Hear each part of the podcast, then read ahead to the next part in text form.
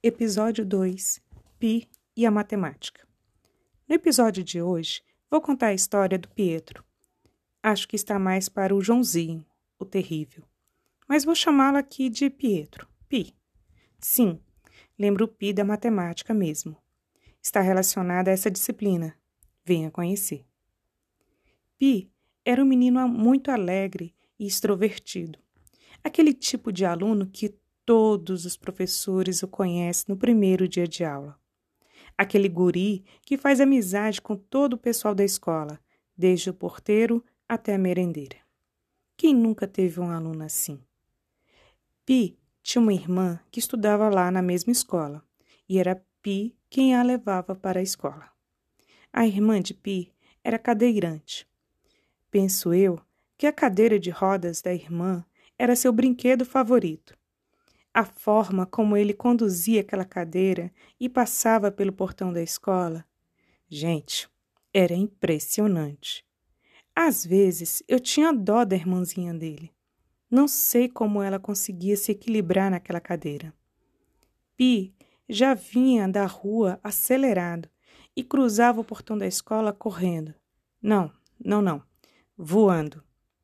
A alegria de Pi era contagiante. Um menino muito inteligente, muito inquieto.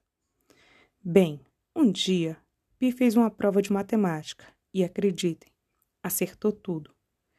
O professor duvidou da sua capacidade. Como era possível que aquele pestinha que não se concentrava em sala de aula conseguisse responder tudo corretamente? Impossível. Ele colou. Essa foi a conclusão do professor. E lá foi o professor questionar Pi sobre a prova que ele fez. Pi respondeu de pronto que ele mesmo havia feito a prova e não copiou de ninguém. O professor, claro, não acreditou. Começou uma confusão em sala. De um lado, o professor acusava o menino de que havia colado. De outro, o menino tentava se defender do jeito que podia. Quem iria resolver essa história? leva para a direção. Chama a mãe. Pronto, barraco armado.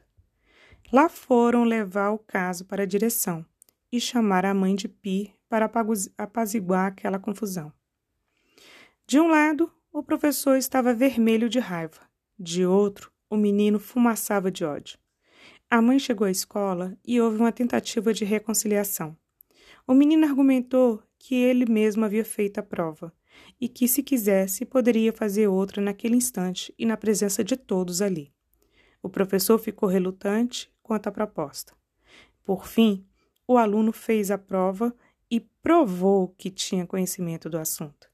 Antes de encerrar a discussão, no entanto, o menino deixou claro, perante todos os presentes, de que gostava da disciplina e que iria estudar muito e se tornar um professor de matemática, muito melhor do que aquele que estava ali. Bem, outro dia encontrei Pietro numa escola. Estava indo buscar o seu filho. E sim, ele estudou e se tornou professor de matemática. Dava aulas em uma escola particular e em um cursinho preparatório para concursos públicos. Também estudava direito e já atuava em pequenas causas. Além disso, estava envolvido em um programa social que ensinava tecnologia para crianças de comunidades pobres da periferia de Brasília. O guri se tornou um gigante. Quanto ao professor? Não sei. Acredito que continua sendo um simples professor de matemática. Espero que ele também tenha aprendido uma lição.